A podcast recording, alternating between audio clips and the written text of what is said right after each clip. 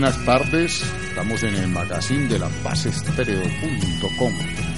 Les habla Adolfo León Oliveros Tascón, periodista amigo, defensor de los derechos humanos y promotor del sí por la paz.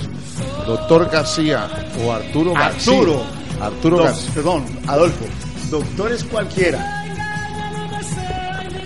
Señor o Arturo, somos pocos. Bueno, Arturo García. Voy a hablarle hoy de un tema que- de varios temas. Perdón, Adolfo, ¿me permite un minuto? Arranque. Píldoras. Frase del presidente de Argentina. A todas las mujeres les gustan los piropos, aunque les diga qué lindo culo tenés. Dijo en una entrevista radial el presidente de Argentina, Bueno, Mauricio Macri. Eh, Arturo, esos son situaciones que eh, merecerían de pronto otro espacio. Yo no soy partidario de, de ese tipo de cosas, porque a la mujer no se le puede ver como objeto, sino como una persona que aporta cosas, ideas, que es científica, que es profesional, que es buena compañera, pero no solamente mirarla por el lado de las curvas, de los senos, etcétera, porque pues caemos en la misma de siempre, El machismo. el machismo, el golpe, el poder del hombre sobre la mujer, sometimiento, dominio, etcétera. No, no me gusta la frase de Macri, ni se la celebro tampoco te cuento. No se la celebro. Bueno, ¿vos te parece, Arturo, que el señor Contralor General de la República, Sí. Edgardo Maya, anda, anda pidiéndole al fiscal Eduardo Monte Alegre que le ayude en el negocio de reficar, o sea, la refinería de Cartagena, para supuestamente asegurar las pruebas. ¿Por qué sucede, mi querido amigo Arturo, que reficar la empezaron a construir hace más o menos unos 12 años, en el gobierno del doctor Álvaro Uribe se empezó, y hace dos o tres meses se prendieron los motores. Y en todo ese transcurso de tiempo se ha descubierto un sobrecosto de 4.500 millones de dólares, que a plata de hoy son más o menos 15 billones de pesos. A plata de hoy. 15 billones de pesos es lo que vale el metro de Bogotá. Que Peñalosa a mala hora anda diciendo que va a cambiar los planos que hizo Petro, los estudios y toda la cosa, que costaron una millonada y que lo más seguro es que no va a haber metro para Bogotá nunca. Pero lo que le quiero decir, doctor García, ah, perdón, Arturo García, a usted no le gusta que le digan doctor ya. No me ofenda. Bueno, lo que le quiero decir, Arturito, Eso, sí. es que el señor Contralor, que arma el escándalo, ahora anda pidiendo cacao para que el fiscal le ayude en esa investigación. Bueno, este tema a mí me parece que es demasiado importante por todo lo que implica para el país. Yo tengo el siguiente concepto, o el siguiente análisis mejor. Esta empresa es la refinería de Cartagena. La refinería de Cartagena no es nueva. Lo que se hizo fue modernizarla al tono de la tecnología contemporánea y ampliarla. Para ello, Ecopetrol creó la empresa Reficar, que viene a ser como una empresa financiera que pagaba las cuentas de la empresa CBI, que tenía la labor de empezar, desarrollar y terminar la construcción, modernización y funcionamiento de esta refinería. Perdón, perdón, Adolfo. Sí. Voy a terminar. Sí, pero García, le quiero decir lo siguiente. Sí. La refinería de Cartagena es una eh, entidad de- que depende de Ecopetrol, Completamente dueña. depende de Ecopetrol ella. Ecopetrol. Ecopetrol ha sido la que ha pagado todo lo que se ha hecho, la remodelación, la ampliación y en toda esa plata que ha salido de Ecopetrol, que es del bolsillo de los colombianos, finalmente, de Ecopetrol de todos nosotros los colombianos, sea como sea, esos de acá, hay 4.500 millones de dólares que están perdidos. O sea, que se robaron, burdamente se lo llevaron. Contralor, eh, después de que en el 2012 le cantaron la zona a, todas las entidades, a todas las guías, el señor Juan Carlos Echeverri en esa época, hoy presidente Azotó de Ecopetrol. la mesa de la Junta Directiva de Ecopetrol. Correcto. Hoy, que ya seguramente esa plata ya no existe, ya se fumó, Contralor sale a hacer mucha bulla, pero al final necesita que el fiscal supuestamente venga y le ayude a hacer la investigación. Sí, bueno, yo quiero, quiero complementar esto, Adolfo.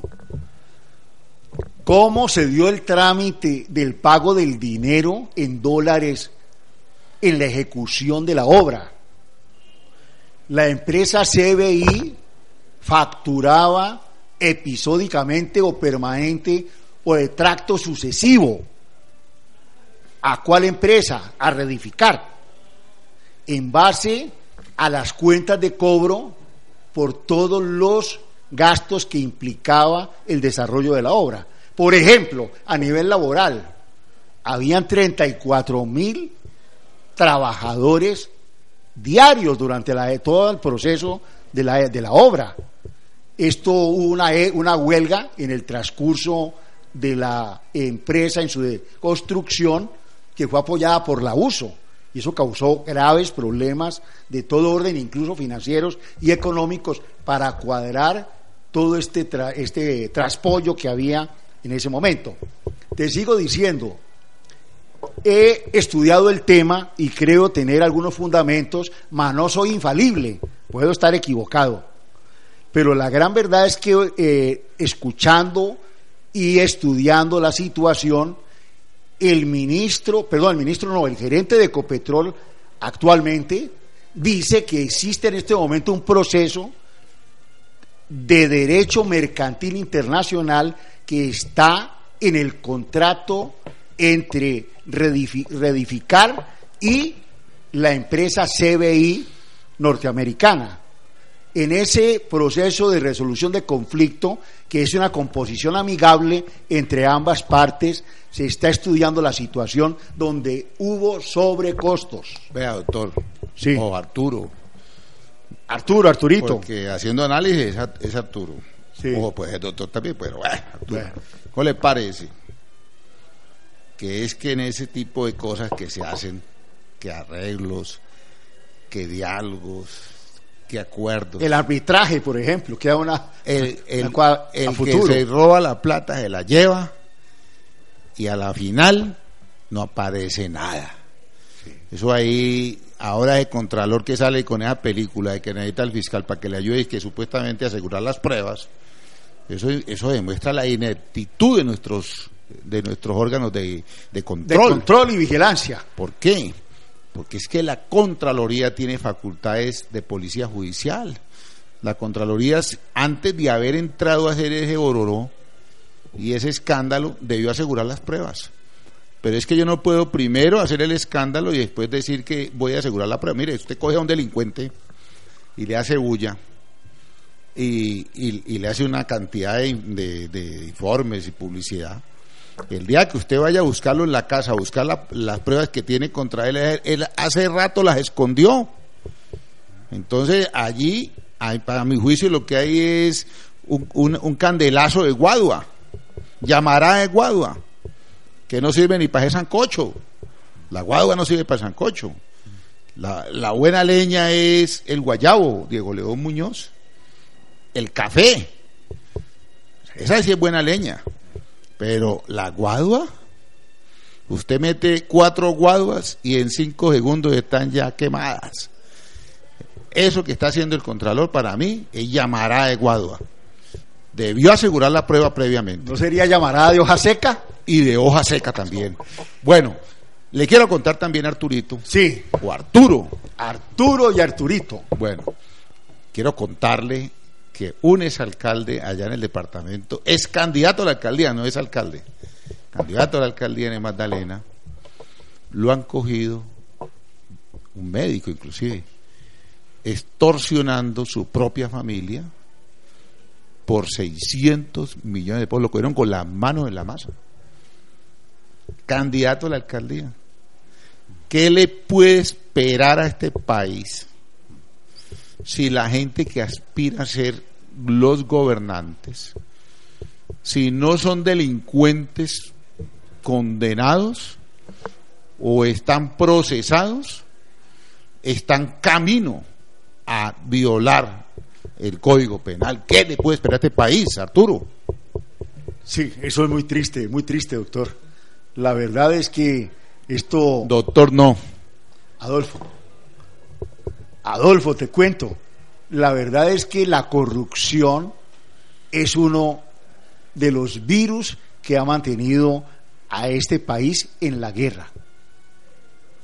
Y la corrupción como un mal endémico, yo lo veo supremamente nefasto para la inequidad del pueblo colombiano, para todo lo que es la parte donde el pueblo recibe la madera física.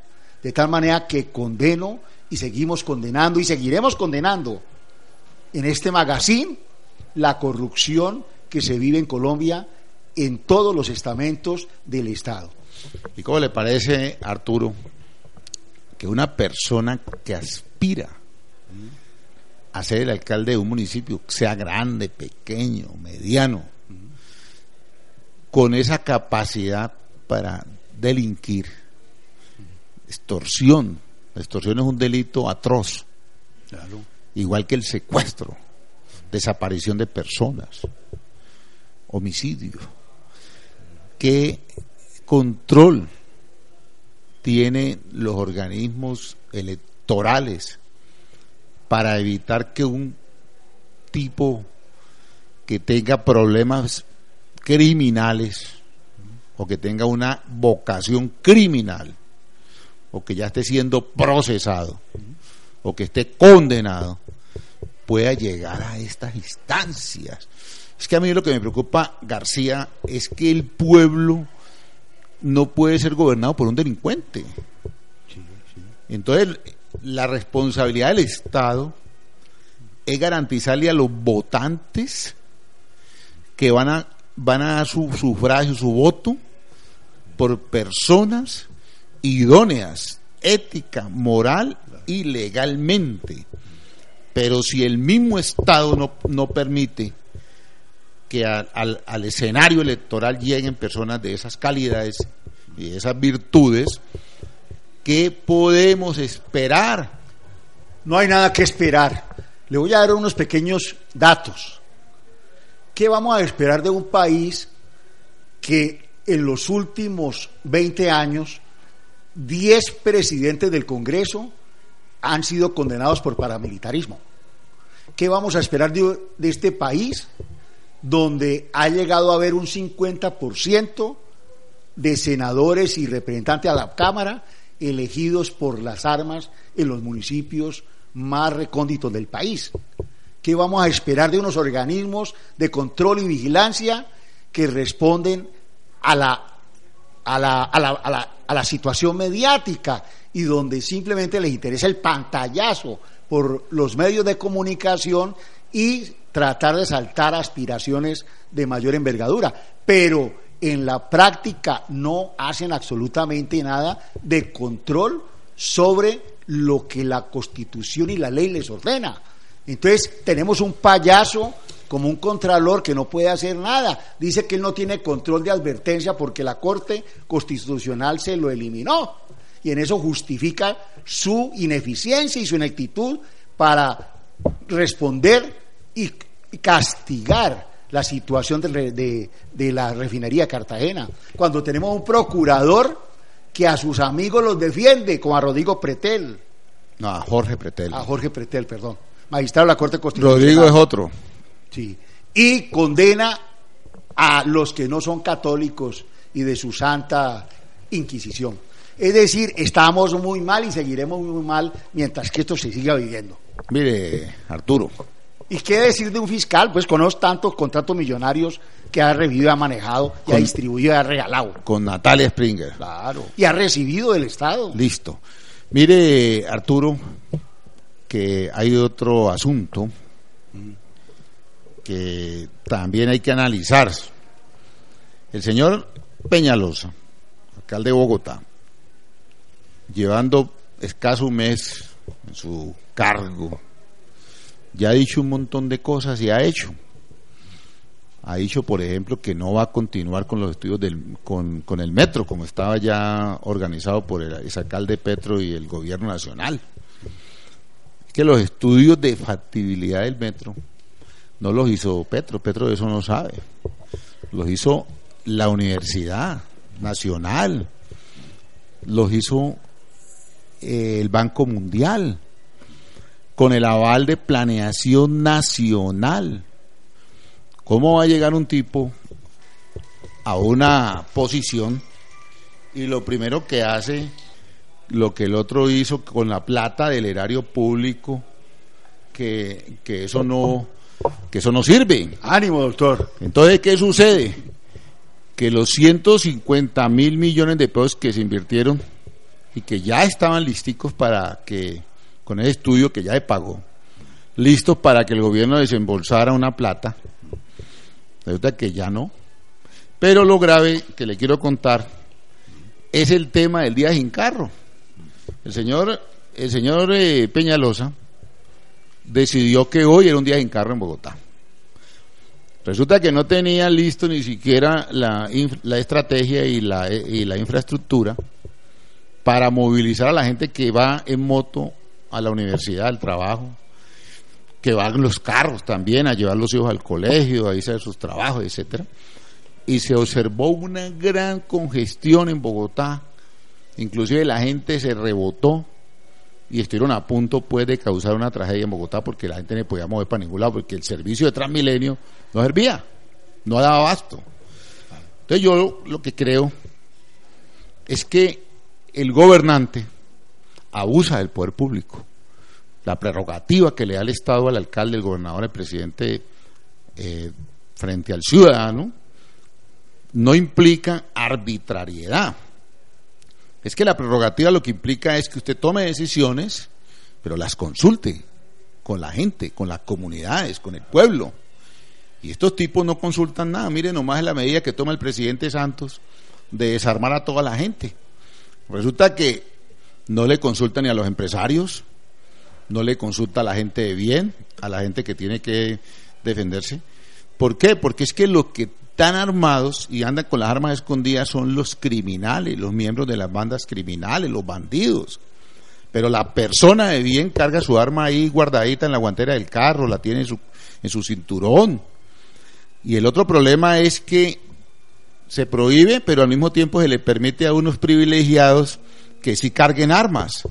Por ejemplo, escoltas de funcionarios. Esos tipos andan armados y son los que hacen cosas mal hechas. Y a mucha gente, la tercera brigada aquí en, en esta zona y en la otra brigada en otro, en otro lado del país, le dan porte de armas a personas sin hacerles estudios psicológicos y psiquiátricos. Es que uno no le puede entregar un arma a un psicópata. Claro.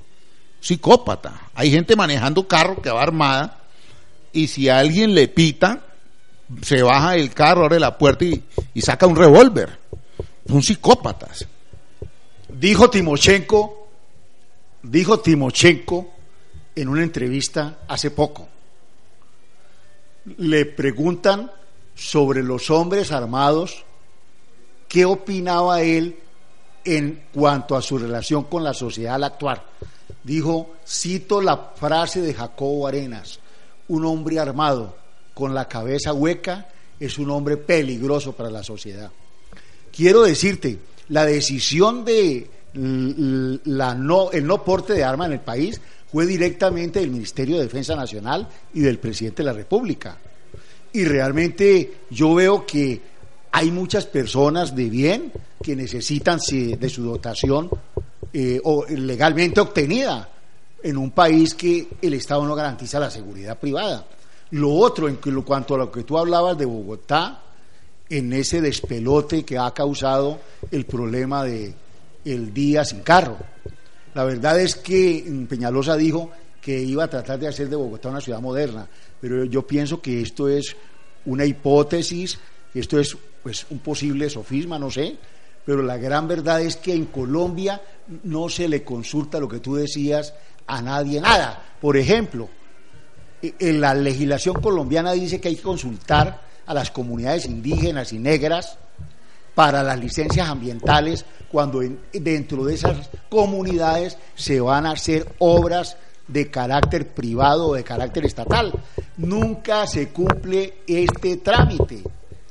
Pero yo le tengo otra perla, mire, Arturo. Resulta que Peñalosa, llevándole la, eh, la contracorriente pues a la anterior administración de Bogotá, ahora le ha dado por construir los humedales y en la zona de reserva de, Bogotá. Y resulta que uno dice, bueno, pero es que, ¿qué pasa cuando hay unas reglas en materia ambiental muy claras que es que los, los sitios, los humedales y las lagunas y las mares viejas son patrimonio de todos. Resulta que Peñalosa ahora desconoce todo eso y ya quiere hacer eh, viviendas en esos sectores violando pues o llevándose los cachos pues el futuro ambiental de Bogotá. Y también le quiero contar lo que nos está pasando aquí en el valle. Mire la laguna de Sonso, que queda ahí por Yotoco pertenece entre, entre Yotoco y Buga.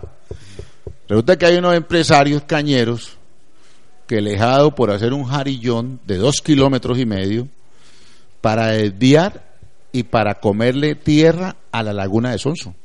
Entonces le han, haciendo ese jarillón, le han quitado uno de los afluentes de la laguna, de tal manera que la secaron, como hicieron los ingenios hace 20, 30, 40 años, secaron la laguna secaron los humedales para quedarse con esa tierra y sembrarla de caña y la CBS no ha servido para nada. Entonces ahora resulta que el director de la CBS sale, sale con el cuento de que destituyendo el tipo de buga, que porque no le avisó cuando era voz populi en todo el Valle del Cauca, que había un empresario del sector privado con bulldóceres, con maquinaria pesada, haciendo un jarillón de dos kilómetros y medio hace tres meses. Y ahora que le hacen la bulla dice que no, que, que, él no se daba cuenta. Yo creo que eso es muy grave. Te comento lo siguiente. La verdad es que mm, la salvajina, por ejemplo, se construyó para los ricos de la agricultura y los dueños de la tierra y para apropiarse los dueños de la tierra de los vecinitos que tenían pocas hectáreas. ¿Por qué? Yo me acuerdo que cuando yo iba al, corregimiento de Palma Seca, municipio de Palmira, el río Guachal se desbordaba. Al, desbordaba, al desbordarse inundaba esas tierras supremamente ubérrimas para la agricultura, sobre todo en esa época era en arroz, no había caña. Sí había caña, pero un poco retirado de ese sector. ¿Y eh, ¿qué, qué ocurre? Ocurre de que la gran realidad es que la regulación tuvo un fin económico y social, favorecer a los terratenientes para crear los grandes ingenios que hay en Colombia, en la zona del Valle del Cauca y en el sur del departamento del, Cauca. Bueno, Arturo, pero mire que ese tema ambiental está tan bravo. Por ejemplo, Bolívar Valle, el río Pescador.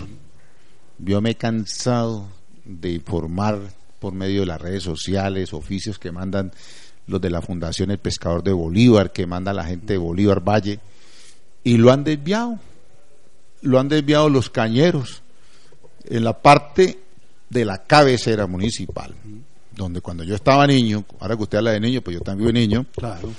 allá pescábamos nosotros, y hasta hace poco se pescaba.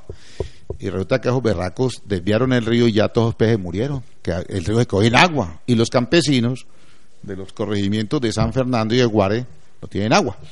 Resulta que ahora el ministro del Medio Ambiente, en una medida pues que me parece acertada, le ha pedido a los alcaldes, el ministro del Medio Ambiente llama Luis Felipe Nao, ¿no? Le ha pedido a los alcaldes. No, el Medio Ambiente es Vallejo. No, el ministro, perdón, de Vivienda. ah, el de Vivienda sí. Luis Felipe, Nao. Eso, muy bien, valga la aclaración, doctor. Sí, ah, perdón, Arturo, ¿no? Este señor Luis Felipe Nao, ministro de Vivienda, le ha pedido una cosa que es supremamente obvia, que es que los alcaldes y los gobernantes llamen a la fuerza pública para intervenir los desvíos que están haciendo los cañeros, prácticamente los cañeros y los agricultores de grandes extensiones como los palmeros. Que es a la brava que se han robado el agua. Se están robando el agua, entonces el tipo les está diciendo una cosa que es súper obvia. Les dice, mire, ante el fenómeno del niño prevalece la, el agua de los humanos, primero, el agua de los humanos, el agua de las poblaciones. ¿El interés común? Sobre el interés particular. Dice él, y tiene toda la razón, que se le está dando prioridad a la caña, que es lo que hemos denunciado hace rato, a los cultivos de caña de azúcar, donde están los carteles del azúcar.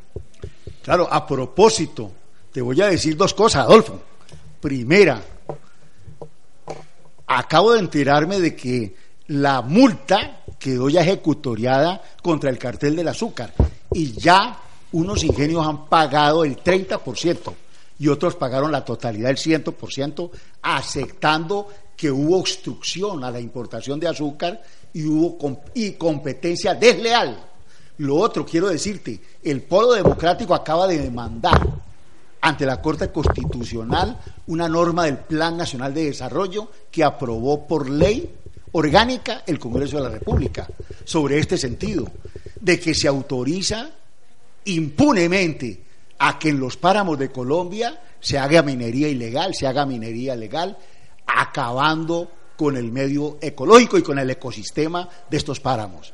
Entonces, esto del polo me parece muy bueno y yo veo con muy buenos ojos esta posición radical de Iván Cepeda y este grupo de, senadores que están en contra de eso. Bueno, bien por ellos, porque esta es una responsabilidad que asumimos todos. Estábamos diciendo de que el ministro de, Vivienda está planteando algo que me parece súper obvio, que ya lo hemos dicho 50 mil veces aquí, y lo he repetido por escritos al procurador y a todos, que es que primero son los humanos frente al agua y después son los cultivos y sobre todo la caña. Estos señores de los ingenios tienen secos a los habitantes de Zarzal, de Florida, de Candelaria, de todos los municipios del valle donde está la caña están llevando el bulto. Bolívar Valle, mire, tan de mala Bolívar. Bolívar hace un tiempo no tenía caña. Dicen que le ha tocado que bailar con la más fea. Sí, Bolívar no tenía caña hace 30 o 40 años, hace 20 tantos años, y resulta que llegó la maldición, es que la caña es una maldición y más cuando la volvieron eh, el negocio del etanol. Te hago, te hago un paréntesis, Adolfo. Timochenko acaba de decir que el biocombustible es una perrada de la oligarquía colombiana y de la, de la oligarquía de la agricultura. Yo quisiera que, y dice, y la palma de aceite, es otra vergajada que se le ha hecho al pueblo colombiano cuando nosotros estamos importando 10 millones de toneladas de alimentos anualmente y somos un país que tiene un programa del gobierno y el Ministerio de Agricultura que dice para sembrar la tierra porque hay tierra que no está en este momento sembrada. yo no sé ¿usted qué opina de eso, Adolfo. No, no, no. ¿Qué opinar sobre eso? Pero hacer que tal es micrófono. Yo lo que digo es que Timochenko no es que ha dicho eso. O él ha dicho por ahí, pero también lo ha dicho más de uno. Porque son realidades. Pero lo del A mí, a mí lo que diga Timochenko no me interesa. Sí. Porque para mí Timochenko o lo que diga cualquiera de la FARC son cosas pues súper obvias como decir que el pobre sufre y el rico goza, o que es mejor tener plata que no tener. Pero ¿qué dice usted de los biocombustibles? Yo lo que digo ¿Son o no son un lo problema? Que, es lo que todo el mundo sabe. Mire, si usted le pregunta a los diputados de la Asamblea del Valle, no los que murieron porque ya no hablan, los actuales, sobre todo habla con Rubiel Muñoz, y él le dice los estudios que están elaborados por la CBC donde demuestran que el mayor cáncer que tiene el valle, la destrucción de la tierra, son los cañeros. Y lo voy a explicar por qué. Resulta que ellos sacan el agua de los pozos profundos, hacen huecos o aljibes de más de 300 metros de profundidad. Oh. Y la, el agua que están sacando ellos es un agua que tiene un alto contenido de sal. O sea que son aguas salinizadas. Y esa agua que la utilizan en el riego, esa agua va salinizando la tierra arriba. De tal manera que con el paso de los años, como lo ha dicho la CBC, eh, la vuelve improductiva. Esa tierra se convierte en un desierto. Bueno, eso por un lado. Por el otro lado, los cañeros, donde hay ríos y donde hay vertientes como el río Fraile, por ejemplo, el río Fraile está seco hoy. Hoy, ayer se denunció en el periódico El País que el río Fraile, en su paso por Palmira, no tiene agua. Y entonces van a mirar arriba y resulta que todas la han desviado los cañeros. Entonces el, el gran cáncer de la tierra es la caña. Y eso no lo ha dicho solamente Timochenko. Son estudios de la CBC, estudios que tiene el Departamento del Valle y que tiene planeación nacional. Otra cosa es que estos, estas instituciones que hacen los estudios, las recomendaciones, es que los gobernantes no quieran escuchar a las entidades técnicas, es otra cosa. Porque es que también hay conflicto de intereses. Yo conozco gobernantes que tienen también tierras en caña. Entonces, ¿cómo diablos hace un, un, director de una entidad, una corporación autónoma, para, para hacer respetar la regla o, la norma ambiental cuando su jefe o su superior jerárquico es dueño también de cultivos de caña? Eso es una incompatibilidad. Entonces, ahí está el veneno, Arturo. Bueno, pero yo quiero agregar algo. Agregue, pero no pelee. Yo no estoy peleando, doctor, bueno. sino que mi voz es fuerte. Las corporaciones autónomas regionales son un sofisma para la vida institucional y, y la vida republicana y la vida productiva del país. No sirven sino para cero, cero, cero, cero, cero, cero. ¿Cuál es la labor de la, CBC aquí en el Valle? Toda la plata se va en estudios. No gastarse en contratos de burocracia y la junta directiva en la que hace parte y la preside la gobernadora del Valle. No hacen sino repartirse contratos y pagar favores electorales con los contratos que se adjudican a la CBC con el famoso estudio de la cuenca del río Pance. Y todas las demás cuencas. Yo le voy a contar esta anécdota que usted, tiene. ¿Usted qué opina de la CBC? No, no. algo, Adolfo? Es que usted tiene toda la razón. Usted tiene toda la razón, ¿Sí? Le voy a contar. Sí. Cuando yo era personero en Dagua, eh, hay un problema en la quebrada del Cogollo. Hay unos colonos allá deforestando como un berraco, tumbando la parte donde nace la quebrada, que es la que surte el acueducto de Dagua. Y resulta que, de común acuerdo con el Consejo Municipal, hicimos la, llegamos a la conclusión de que había que ir a negociar con esos manes que estaban allá en la, cueca las posesiones, porque ellos no pueden tener título porque eso son reserva y es forma parte del Parque Natural de los Farallones. Con todo y eso, yo llamé a la CDC y les dije, miren, el problema lo tenemos detectado aquí. Yo quisiera que ustedes me digan si me van a colaborar para negociar con los colonos y, hacer un proyecto de reforestación, etcétera. Entonces me dijeron, vea, doctor Oliveros, me, citaron aquí a Cali y luego a Palmira. Me dijeron que ellos iban a hacer otro estudio. Y resulta que yo tenía un estudio que ellos acaban de hacer hace seis meses y tenía otro estudio que había hecho en la Universidad del Valle. Entonces yo les dije, señores, ¿y ustedes para qué más estudios si yo tengo aquí dos estudios? Uno de ustedes y uno en la Universidad del Valle. Entonces los tipos quedaron desarmados porque ellos pensaron que yo no tenía ningún documento. Pero lo que quiero decirle, para reforzar su posición, que me parece muy buena, es que eh, la platica de la CBS se la gastan en estudios. y, espera, le explico por qué. Sí, sí. Porque es que en el estudio no existen parámetros para uno pagarlos. Por decir algo, no es como el cemento, que usted dice, bulto de cemento, 22 mil pesos. Pero Eso es un intangible. Pero a usted le dicen estudio, recuperación cuenca y microcuenca río tal. Entonces le pagan un, proyecto entre tres tipos, y ponen de acuerdo, tres mil, cuatro mil millones, de los cuales le dan 100 o 50 al que lo hace y se roban 3.950. esa es la realidad, señor García. Le voy a comentar esto para que usted se emberraque más con esta corporación CBC que no sirve para nada. Allí hay unos delegados de unas ONGs que representan a las comunidades negras y representan comunidades indígenas. ¿Y sabe que hay en dos tipos en la junta directiva? Pedir contrato para fundaciones como biodiversidad, para ganar esa platica para ellos y no les importa más nada sino que con su voto reelegir al que el gobernador diga que debe ser el nuevo gerente de la CBC. Entonces, ¿en qué estamos? Estamos con un poco de zánganos. Bueno, eh, señor García, se nos acabó el tiempo. Ya es hora de despedirnos de esta querida audiencia. Hemos manejado unos temas muy importantes. Nos vemos en la próxima semana, lunes. Despídase usted de la audiencia.